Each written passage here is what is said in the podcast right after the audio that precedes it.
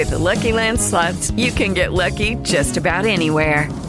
This is your captain speaking. Uh, we've got clear runway and the weather's fine, but we're just going to circle up here a while and uh, get lucky. No, no, nothing like that. It's just these cash prizes add up quick. So I suggest you sit back, keep your tray table upright, and start getting lucky. Play for free at LuckyLandSlots.com. Are you feeling lucky? No purchase necessary. Void where prohibited by law. 18 plus terms and conditions apply. See website for details. Lucky Land Casino asking people what's the weirdest place you've gotten lucky? Lucky? In line at the deli, I guess? Aha, in my dentist's office.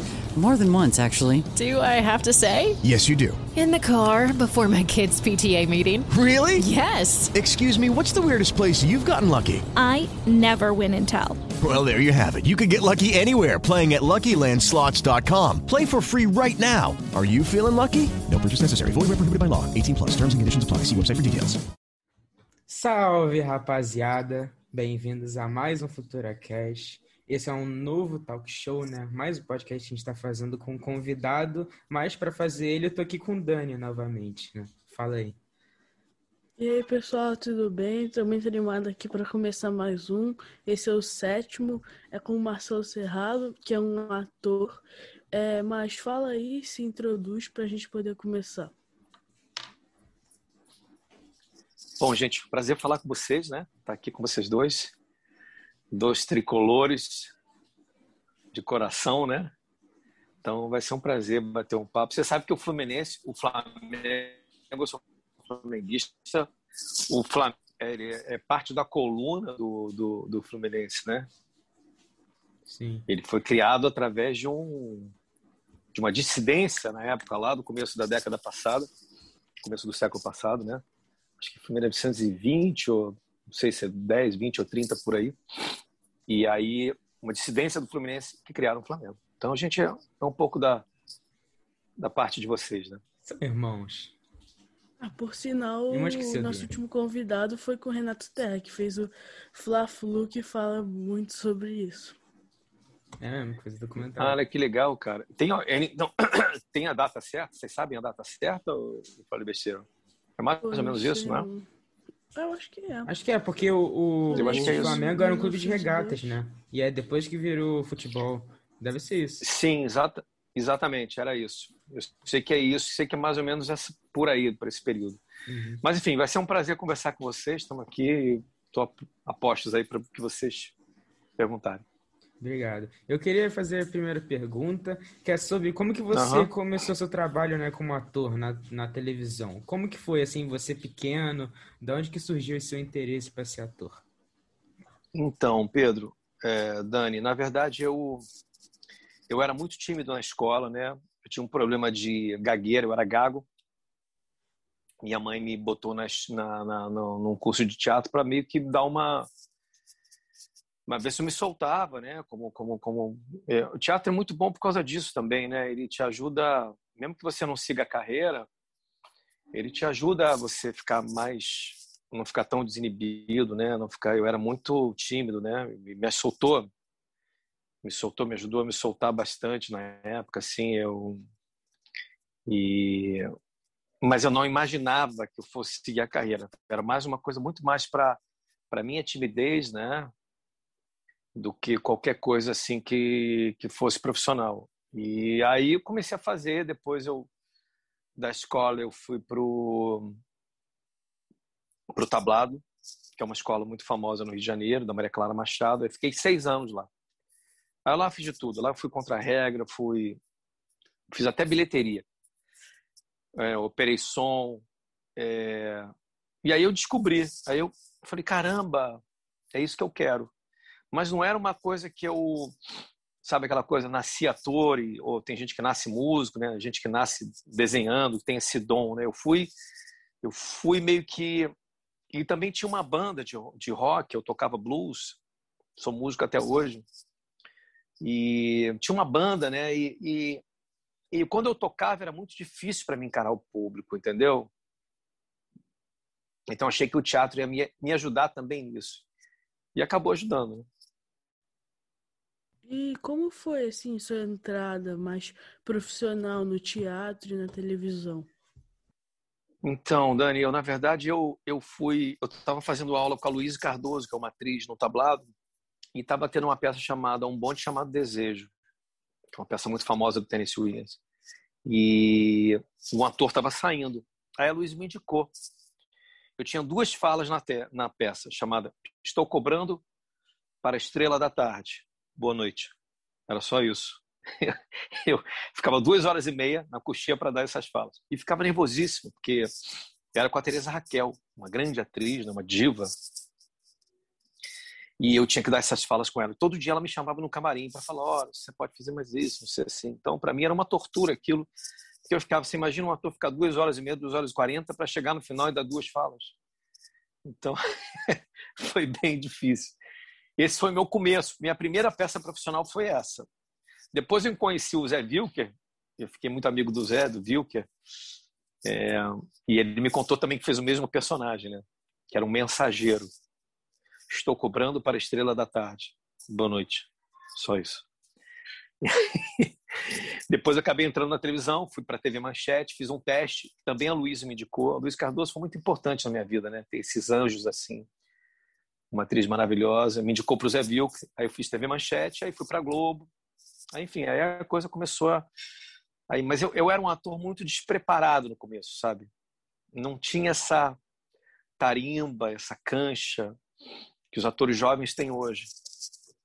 Eu fui me tornando, sabe, um, um ator, né, de verdade, durante o tempo, sabe? Aquela coisa que nem jogador de futebol, né? Que vai treinando, treinando, treinando, né? E é isso. Basicamente, isso foi a minha entrada, entendeu? Muito maneiro. E você já fez teatro, TV, cinema? E qual é desses? Você também canta, né? E quais dessas atividades que você mais gosta de fazer? Você tem mais prazer? Eu adoro tudo, Pedro, mas assim, eu adoro cantar, né, cara? Me tornei um.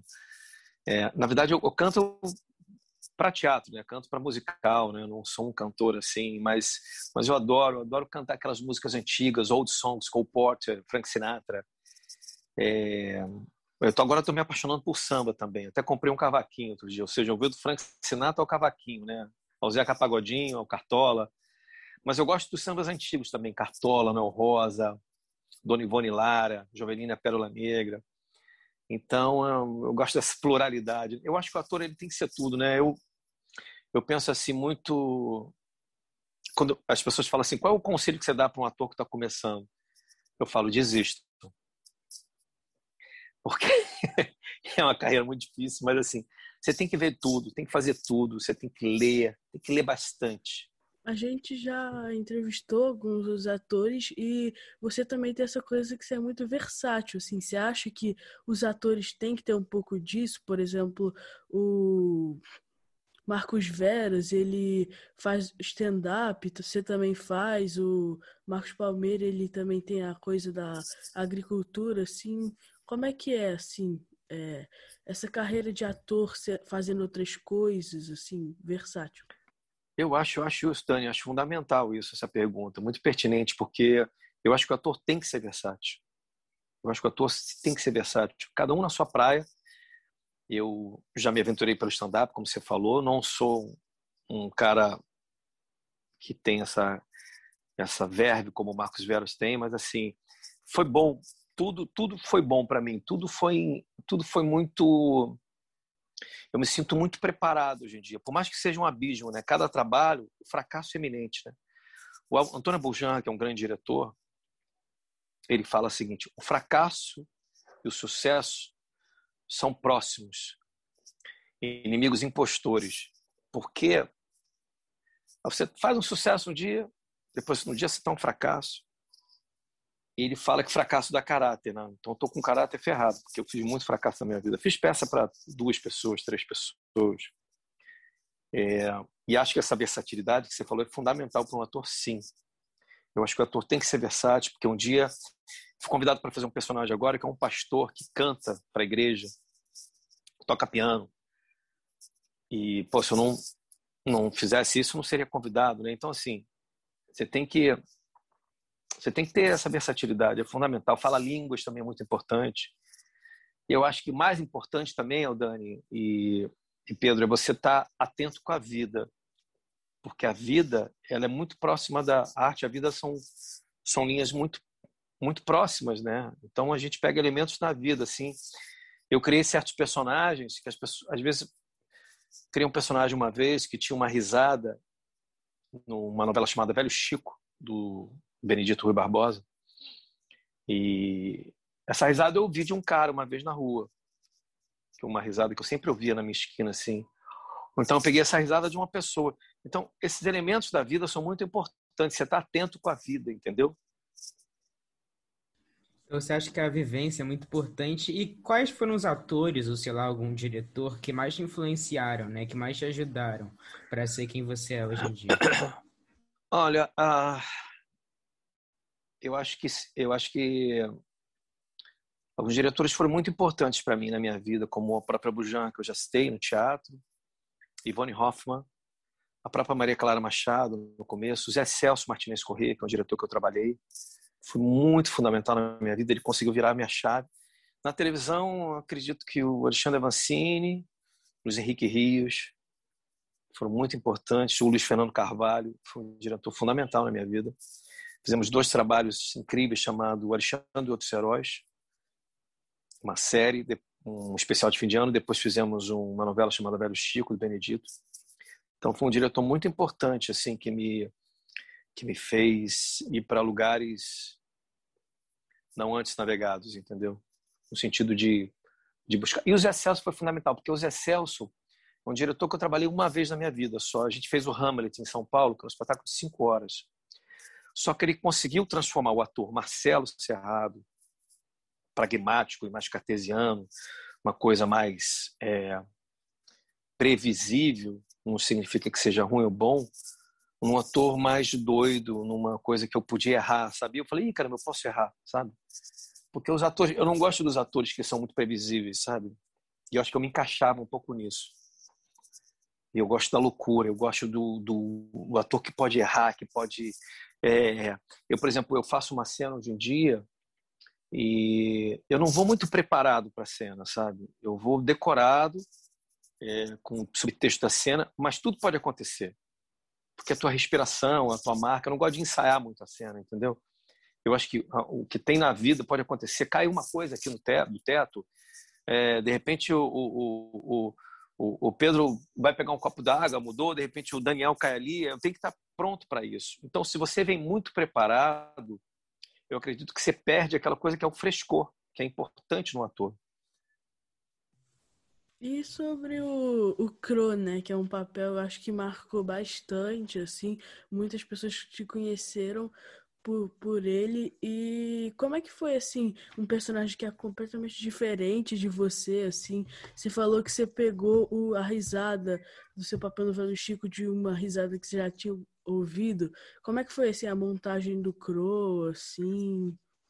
Então, Dani, o Crow foi uma coxa de retalhos, né, cara? Uma coxa de retalhos no sentido assim, eu tinha um preparador que eu contratei, que eu, que eu, que eu fora da Globo e, e eu já imaginava que o Crow, quer dizer, a gente nunca tem essa ideia, né? Eu tinha a ideia que um personagem era muito bom, mas eu não sabia que ele ia se tornar aquelas coisas que mudam a sua vida, né? Realmente o Crow foi completamente diferente de mim, né? Eu estava fazendo uma novela na Record e o autor me viu fazendo um personagem que era um bandido, um cara que não tinha nada a ver, cabeça raspada, e me chamou para fazer aquele gay, né? Então, eu não sei nem de onde ele tirou aquilo, mas ele achou que aquilo, aquilo que tinha alguma coisa que que levava ele me vendo fazer o Crow e e aí eu contratei essa pessoa e fui fui em algumas boates gays e fui numa boate gay que eu encontrei um cara chamado Davi Alvarez que depois tornou meu amigo que ele se vestia daquela maneira, assim, ele botava, tinha um cabelo, um topete.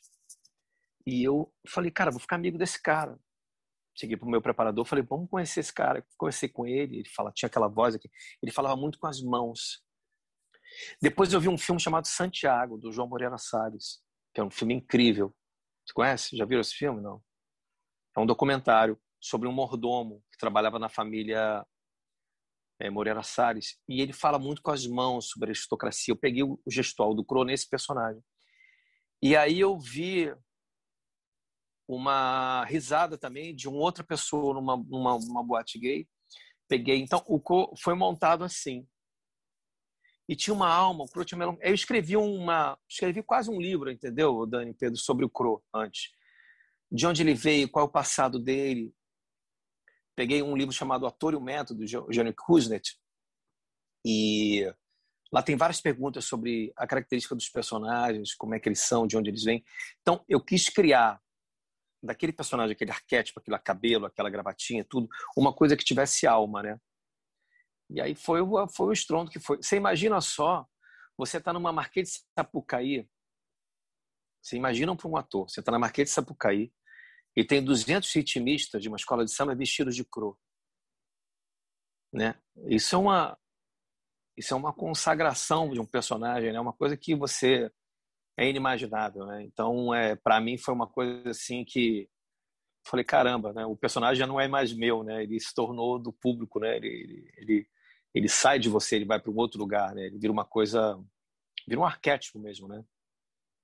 Muito maneiro. Então você viveu, né? Você viveu como que é, como o personagem é na vida real, né? Então você realmente tentou procurar, tentou realmente ver a vida de como é uma pessoa desse jeito. Né? Sim, sim, Pedro. Eu acho que assim, eu não acredito que é, eu não preciso fazer um bandido, não preciso matar, não preciso fazer um drogado e me drogar, mas eu tinha que buscar algumas coisas do, do, do Crow, daquele personagem que era muito engraçado, que era divertido. Eu tinha que buscar ele em algum lugar. Então fui realmente me conectar com pessoas. Eu tenho vários amigos gays, mas nada que me, nada que fosse uma coisa mais na, naquele naquele diapasão do Crow, né? Que, naquele, daquele maneira. E eu indo pesquisando, indo para campo, né mesmo. Fui para campo, né? Fui para várias boates gays e conheci muita gente, tanto no Rio quanto em São Paulo. E aquilo foi fundamental, porque eu vi pessoas diferentes, né? Eu vi arquétipos. É, as pessoas falam, ah, mas o gay é muito espalhafatoso. Tem gays de várias maneiras, como tem médicos de várias maneiras, como tem é, pessoas de várias maneiras. É, as pessoas não são uma coisa só, né? Por acaso, aquele gay... Ele, ele, a gente tem que pensar também que é um personagem que tem mais de 14 anos atrás, né? Hoje em dia, provavelmente, ele seria diferente. Então, a gente tem que botar os personagens de, na época que eles foram feitos, né? Hoje, talvez, ele fosse politicamente um pouco incorreto, né? Mas ele era adorado pelo público. Então, isso, até na reprise agora, no passado, Daniel, as pessoas amaram a reprise, porque viram como ele trazia leveza, entendeu? trazia diversão. Então, acho que isso que, isso que foi bacana, né? Eu sou muito grato a ele. E, assim, você, tá, falou sobre é, sua entrada, né, no, no ramo da TV. E foi quanto tempo depois, assim, que você decidiu que ia ser ator? E, ou antes, qual eram seus planos para se não fosse ator? Você queria ser jogador ou coisa do tipo? Então, eu, eu queria ser... Eu não, quando eu era bem garoto, assim, eu queria ser astronauta, né? Então, então queria ser astronauta, mas... E, mas de uma certa maneira eu fui acabar trabalhando com sonho, né? Porque atuação, a arte, né? A arte também te leva a sonhar, né? Então é o astronauta tem essa coisa de você, enfim, para outro mundo, né? Fazendo um paralelo, vou para outro mundo, né? vou para outros mundos. E depois eu quis ser músico. Aí meu pai falou: "Vai morrer de fome". Aí eu fui quis ser ator, meu pai, vai morrer de fome. Aí, Aí eu falei, ah, já que eu vou morrer de fome, então vou fazer o que eu quero, né, cara? Então, é... e mas eu sempre eu sempre gostei da música. A música foi sempre uma coisa que me encantou muito. Tanto que eu trabalho cada personagem com com partituras musicais, né? Eu acho que os, os personagens têm uma partitura que são como a música clássica. E eu acho que o momento que eu virei, que você falou, eu acho que foi esse momento ali lá, lá atrás mesmo, quando eu é, comecei a fazer e vi que consegui tirar minha timidez e subir no palco que as pessoas riam de mim, sabe? Aí eu falei, caramba, pô, as pessoas estão rindo de mim, eu estão achando engraçado. Isso, isso me dava uma uma certa segurança como ator, entendeu? Como pessoa, né? Não como ator, não sabia muito, mas uma segurança como pessoa de poder encarar. Você imagina para um adolescente não conseguir encarar as pessoas no, nos olhos, né? Não conseguir olhar para as pessoas nos olhos delas. Era muito difícil para mim ter falar em público e, e quando eu via que aquilo, o teatro me, me ajudava, eu falei, pô, é isso que eu quero, né? Então você acha que o teatro conseguiu, tipo, meio que tirar essa sua timidez, mas então o teatro realmente fez você virar uma pessoa, né? Realmente moldou seu caráter. Foi, foi. Ele, ele, ele, ele conseguiu, exatamente o que você falou, ele conseguiu tirar essa gagueira minha e me, e me, me, me deu segurança como, como, como homem, né? Assim, como, como, como pessoa mesmo. E, e aí depois, com o tempo, eu fui falando, ah, isso que eu quero, né? Não era uma coisa muito muito clara na minha cabeça, assim, no começo, né? E aí tinha coisa também que tá, eu ficava perto eu, eu ficava perto dos amigos, né, as pessoas mais descoladas, né, que me que você adolescente lá começando a conhecer um bando de gente diferente, as pessoas mais descoladas, foi muito legal, assim, foi um momento de descoberta mesmo da adolescência e e mas quando vi a TV não foi uma coisa muito que eu pensei assim, sabe? Ela veio meio que num turbilhão e aconteceu, né? Por isso que eu não estava muito preparado assim para isso.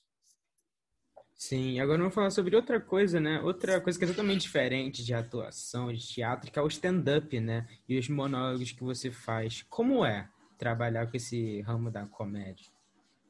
Cara, eu acho barato, né? Foi o que eu falei, né? Eu acho.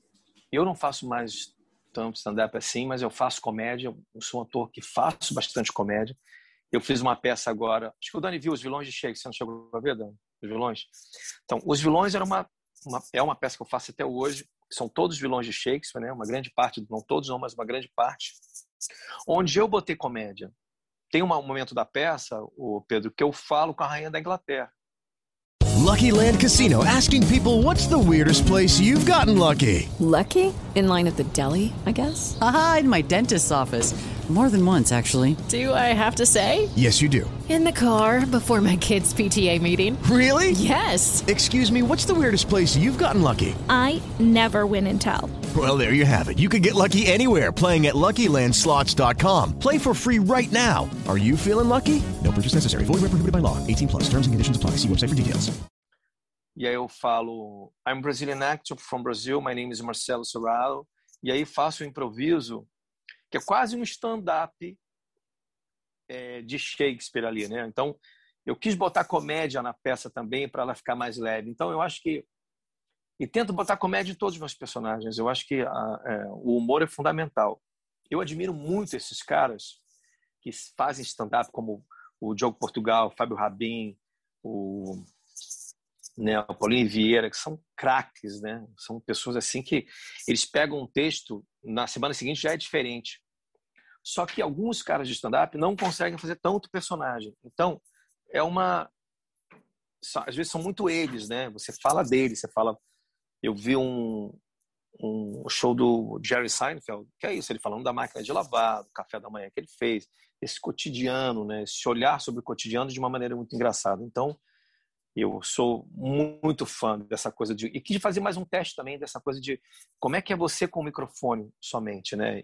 E você fazer as pessoas rirem com a, com a blusa que eu tô, né? Assim, sem botar um, uma maquiagem, sem, sem entrar ali, você, o Marcelo, isso é muito difícil, muito difícil. Então admiro muito essa gente.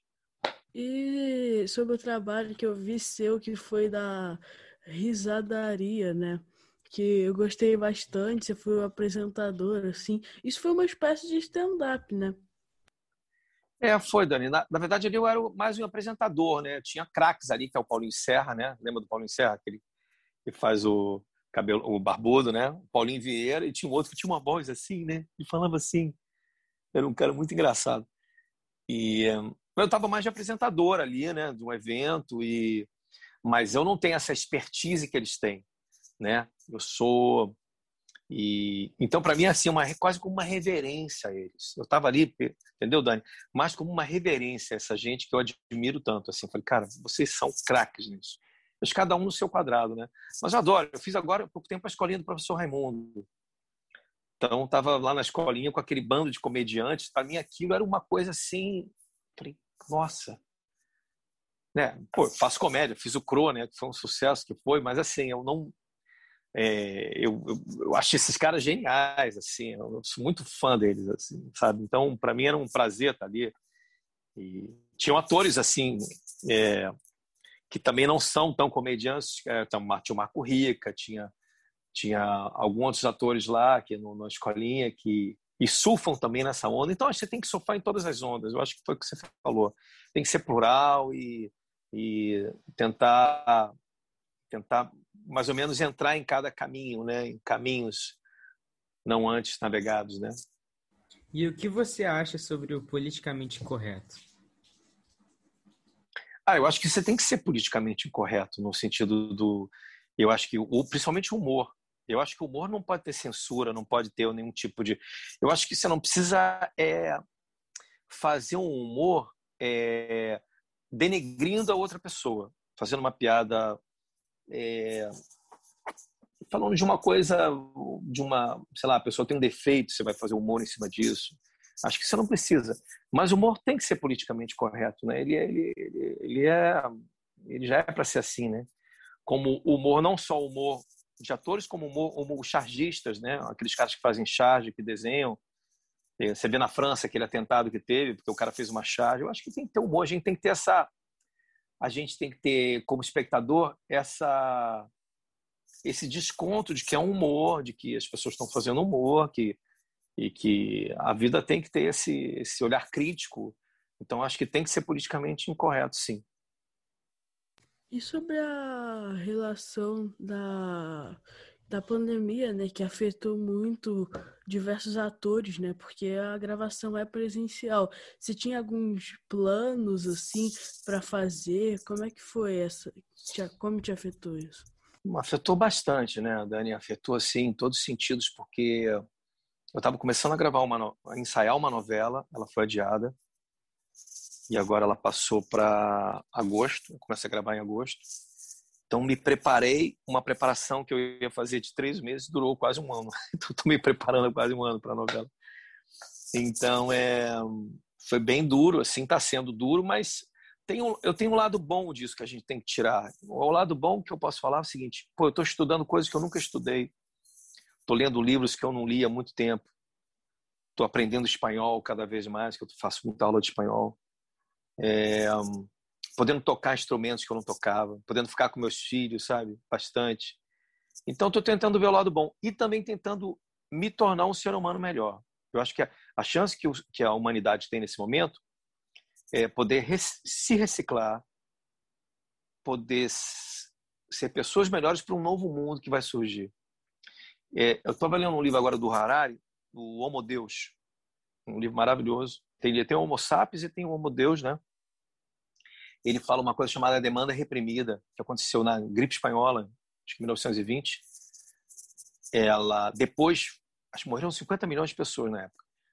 Depois houve uma coisa na Europa e no mundo todo chamada demanda reprimida, que foi uma volúpia de, de, de, de, de teatro, de cinema, de, de, da arte. Então, eu acho que esse fenômeno vai acontecer com, não só no Brasil, como no mundo. Eu acho que o próximo carnaval vai ser o maior carnaval de todos os tempos não tem a menor dúvida disso. Porque as pessoas, as pessoas não aguentam mais, as pessoas querem se abraçar, as pessoas querem cantar, as pessoas querem ir para o teatro, querem ver um show. Né? A, a saudade que a gente está de ver um show. Né? Então. Tá, tá, meio, tá meio dentro aqui. As pessoas têm que soltar essa felicidade. É, né? Exatamente, Pedro. As pessoas vão soltar isso numa catarse.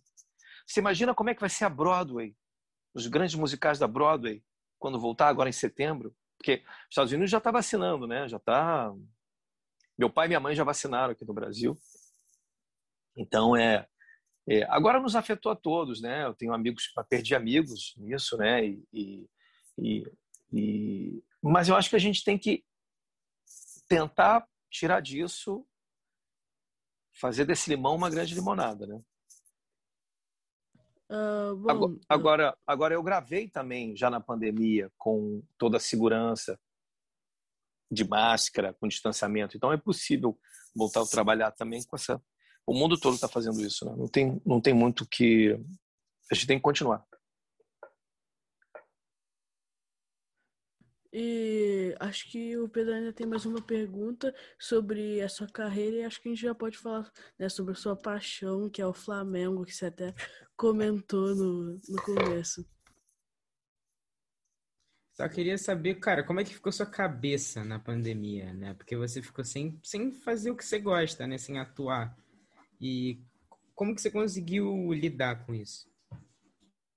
Então, Pedro, eu tive em dezembro uma síndrome de pânico, uma crise de ansiedade bem alta, uma coisa bem forte, que é o seguinte: um dia eu estava no hotel, acordei, a minha mão ficou fumigando, o coração disparou, os pés gelados, e achei que eu fosse morrer.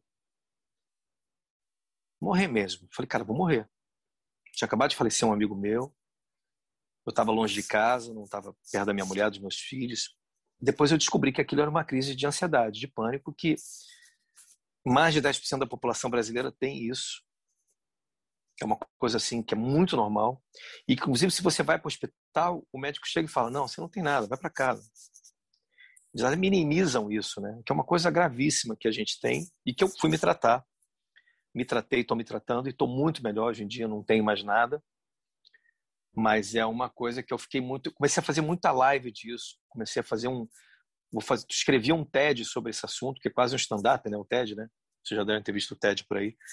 Falando sobre esse assunto sobre como é que as pessoas se afetaram nisso sobre síndrome do pânico sobre crise de ansiedade. E um assunto muito sério né? Eu, eu ando, faço muito de 15 15 dias no Clubhouse falando sobre esse assunto e vi quantas pessoas têm isso. Então é uma coisa muito séria. E eu tive isso. Então, é... e as pessoas falam assim, pô, mas você tem uma família maravilhosa, tem uma carreira. Isso a gente, essas coisas a gente não escolhe, ela acontece. Então, pode acontecer com qualquer um.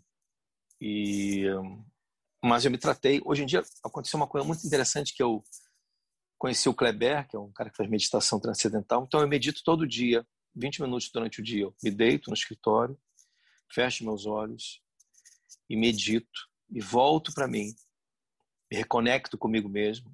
Então, as pessoas podem falar, ah, um papo meio cabeça. Eu falei, não, não é cabeça, é concreto.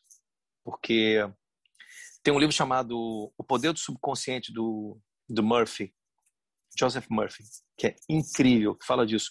O poder da mente, o poder que a gente tem sobre, sobre a gente mesmo, sobre ah, eu, eu posso fazer um, uma live com você só dissertando sobre esse livro, que é incrível. Bom, agora começando com o futebol, é... de onde veio sua paixão pelo futebol, pelo Flamengo, assim? Então, Daniel, na verdade, esse meu pai era Flamengo, né? meu avô passou de geração para geração. E eu me lembro assim, com a sua idade, acho que mais novo que você, eu ia para o Maracanã com meu pai. E tinha geral naquela época. Vocês não pegaram geral, acho que eles não chegaram a pegar geral. E a gente não é de geral, mas meu pai, um sol ferrado, a gente vendo o Flamengo jogar, eu bem pequeno. E eu me lembro que meu pai careca, as pessoas sempre jogavam bolinha nele. Ó, oh, joga a bola no careca, não sei o que, caía bolinha de bolinha de papel, né? tomava e jogava bolinha de papel. Meu pai começou de boné. Eu falei, pai, por que você vem de boné? Não, porque meu filho, eu sou referência. É, Vão sempre jogar bolinha em mim. Careca, careca é ponto de referência. Careca é ponto de referência. Você sabe disso, né, Dani? Que eu tô falando. Né? bem, então, bem. sabe bem. Então, cara, careca era ponto de referência. Então, jogava bolinha no meu pai. Meu pai aí começou a ir com boné de marinheiro e aí pararam de jogar bolinha nele. Então, eu lembro disso na minha infância, que era uma coisa bem pitoresca, assim, da coisa da bolinha. E me lembro quando estava cheio, aí meu pai descia comigo com meu irmão, é, com, imagina a gente com 10 anos, meu irmão com 10 anos, eu com 8 anos, e do, descendo assim aquela escada do Maracanã, né, aquela, aquela rampa. Olha a criança, olha a criança, olha a criança. Então a gente conseguia sair com aquele Maracanã lotado, né? Você imagina, hoje cabe acho que 90 mil pessoas, na época cabia 140, 150 mil pessoas. Era Menos, muita hoje gente. Hoje em dia uns 70 mil, acho o máximo. 70, né? 80. 80, 70. Enfim, na época eu acho que era 150, 160 mil pessoas, era muita gente. Então era uma coisa que você via o jogo assim, né? Eu me lembro que final eh, a gente ficava sentado e tinha gente que ficava às vezes no entre uma pessoa e outra. Eh, você não conseguia fazer assim com as costas, entendeu? Então era um momento e vi vários jogos. Pô, eu tava no Flamengo. Aí vocês vão gostar agora que eu, que eu vou falar. Fluminense ganhou do Flamengo aquele gol de barriga do Renato Gaúcho, eu tava lá. Chorei, chorei, chorei muito. Mas engraçado, eu não tenho esse. Vai dizer que ser um grito é campeão antes. Ah! eu vou dizer uma coisa para vocês, cara. Eu não sou aquele flamenguista. É... Já fui. Eu tenho mais, eu tenho mais essa coisa com o Vasco. Fluminense e Botafogo não é uma coisa que eu acho que tem uma rivalidade muito grande, Fla-Flu também, né? Por ser o, o é o clássico mais charmoso, né? O Nelson Rodrigues, Nelson Rodrigues transformou o Fla-Flu Fla num, num clássico que tem esse charme, né? Eu sempre achei, a torcida do Fluminense muito bonita, aquela coisa do pó de arroz, é uma coisa que sempre me a torcida do Vasco eu não gostava, porque eu, eu, tinha muitos amigos vascaínos que me zoavam muito, né, quando a gente perdia. Então, acho que meus amigos tricolores eram mais eram mais gente boa. então, foi isso que me causou essa impressão, assim. E você já pensou em ser jogador? Eu pensei, cara. Pensei lá atrás, no começo. E jogava bola direto, sim, mas Aí me lembro que eu ia jogar bola com meu irmão, meu irmão mais velho, me botava no gol sempre. Aí eu falei, cara, pô, não quero ficar no gol, né? Pô, não queria ficar no gol, queria jogar na, na, na, no ataque. Aí meu irmão sempre me colocava no gol. Não, vai pro gol, garoto. Você é mais jovem, fica no gol. É uma sacanagem, né? Eu ficava sempre no gol. E eu queria jogar no ataque, no meio de campo, né? E, e aí depois eu vi, cara, não tem esse talento todo para virar jogador de futebol, né? E como que você enxerga a situação do Flamengo hoje em dia? Você acha que dá para ganhar essa Libertadores, o tri do Brasileirão? Cara, eu não sei, Pedro, assim, eu, eu gosto muito do Rogério Senna, eu não, eu não sei, não encaixou muito bem. Você vê que o time do Flamengo ano passado era igual ao time do ano, do ano retrasado, ganhou tudo, né? Então, eu não sei, acho que falta alguma peça ali. Acho que a defesa do Flamengo é muito fraca, tirando o Rodrigo Caio, que é muito bom. Então, assim, o Flamengo no último jogo tomou dois gols, fez três. Mas imagina se não faz, se tem um time mais fechado. Então, assim, tem que ver, né, cara? Tem que ver. Tem times aí muito fortes, né? Eu acho que os argentinos são bem fortes também, né? Então, a gente tem que. Não sei como é que vai ser, cara. É uma incógnita, te confesso. O Gustavo Henrique, né? Não, não vamos nem falar disso. Quero, vamos tecer esse tipo de comentário. Mas eu gosto muito do goleiro. A gente tem um ótimo goleiro, né? Agora, tem um jogador no time de vocês que é sensacional, que é um garoto de 17 anos, que fez um gol. Qual é o nome dele? Kaique. Foi até vendido por Kaique, foi vendido por Manchester, por Manchester City agora. Aquele menino é espetacular. Vai jogar Libertadores, não vai? Vai. É. E esse garoto é espetacular. Ah, eu acho que é isso, né? Foi muito bom te entrevistar, adorei. Quer dizer, não, última coisa. É, você, além do futebol, o é, que, que você gosta de fazer? Assim, eu vi que você citou bastante livros, você gosta bastante de literatura, filmes. Gosto muito de literatura. É, eu tô lendo, eu tô lendo, eu gosto de ler três, quatro livros juntos, que aí eu comparo num pedaço, vou para outro. Eu estou terminando o Homo Deus agora, estou lendo Sete Breves Lições da Física, que é um livro do Calvelli, que é maravilhoso que acho que é Calvelli, Calvali, o italiano, que fala sobre a física de uma maneira muito fácil, muito fácil. É, e estou lendo um outro livro que está aqui, inclusive na minha cabeceira, que é do Woody Allen, a biografia dele. Ah, biografia. Que também é, hum. é a biografia do Woody Allen. São livros que eu estou lendo agora no momento. São os três livros que eu estou lendo no momento agora, entendeu? E filmes, adoro série, vejo tudo, né? Tudo que eu posso, assim. Eu estou vendo agora uma chamada. É, como é que é? Spectros of Love. É, espectros, o amor e o, o espectro, uma coisa assim, que fala sobre pessoas autistas, assim, em relação que está na Netflix, tendo relação é, e se relacionando com outro autistas, homens e mulheres se relacionando, né? E como é que as famílias veem isso, é um, bem interessante. E tem uma série na, na HBO que eu também tô que eu tô vendo chamado Years and Years, que é incrível. Vale muito a pena ver. E eu terminei de ver o Chernobyl, né, que tá na HBO também, que é muito bom. Tem alguma série para recomendar pra gente? Olha, o Chernobyl, que é incrível. É...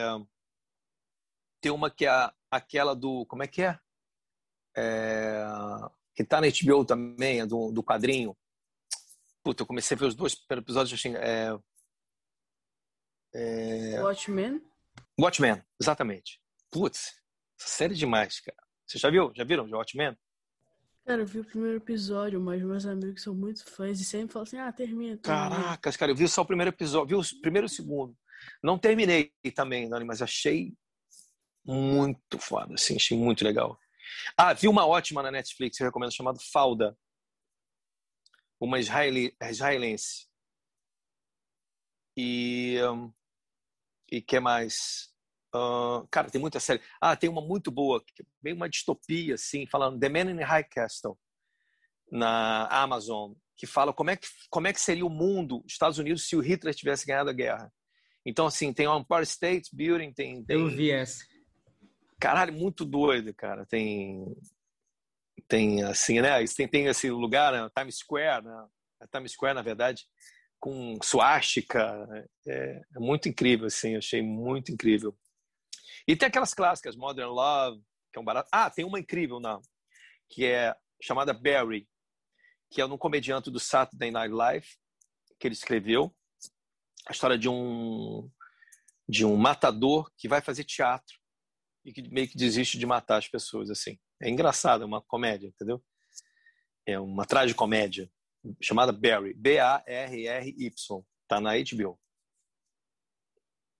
Pô, legal. Uh, acho que é isso. É, siga a gente no Instagram e no YouTube e no Spotify. Pedro, tem alguma coisa a falar? É isso. A gente, em todas as redes sociais que você achar, vai ser arroba FuturaCast, nosso nome. Cara, espero que você realmente tenha gostado. Se você gostou, manda para algum amigo que gosta do Marcelo Cerrado, se ela gostou do nosso papo e compartilha. E é isso, tem algum recado para no final, Marcelo? Pô, agradecer a vocês, né? Desejo sucesso, vocês dois aí nessa empreitada. E pô, foi um barato falar com vocês. Boa sorte hoje, no jogo de hoje. Espero que vocês saiam felizes. E, pô, muito obrigado. Espero que eu tenha ajudado vocês aí nas perguntas, que você e possa ter ajudado as pessoas que forem ver e ouvir depois é, em alguma coisa. Tá bom. Então é isso. Obrigado. Valeu. Tchau. Valeu, gente. Valeu. Grande abraço. Tchau, tchau. Obrigado.